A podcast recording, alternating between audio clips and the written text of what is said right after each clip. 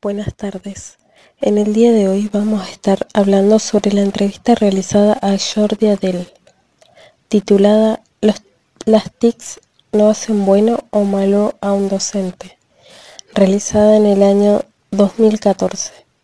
Vamos a dar un breve pantallazo de lo que se habló. ¿Qué entendemos por la tecnología educativa? Es una rama de la pedagogía que trata sobre el uso de los dispositivos tecnológicos en su amplitud. ¿Cuál es la mejor forma de integrar las nuevas tecnologías en el aula?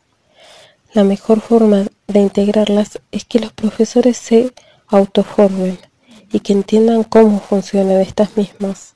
Lo esencial es que estén convencidos de lo enriquecedor que pueden ser se refiere a que un profesor siempre esté motivado a ampliar las clases con diferentes elementos de aprendizaje y no siempre con un mismo currículo. ¿Cómo le gustaría que fuese el currículum educativo? Debería ser más corto, sin tantos contenidos. Me gustaría que cuando los niños y niñas acabaran la educación no odiaran leer, por haberlos forzado a leer libros que no los motivaban. ¿En qué sentido se debería mejorar su formación?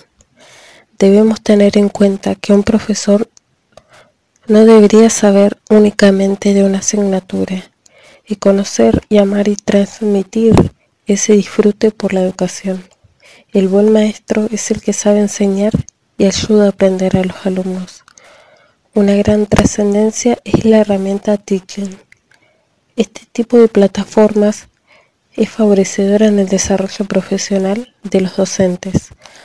Te ayuda a encontrar los contenidos adecuados sin perder tanto tiempo, además de trabajar en equipo y no tan aislado como lo hace siempre el docente.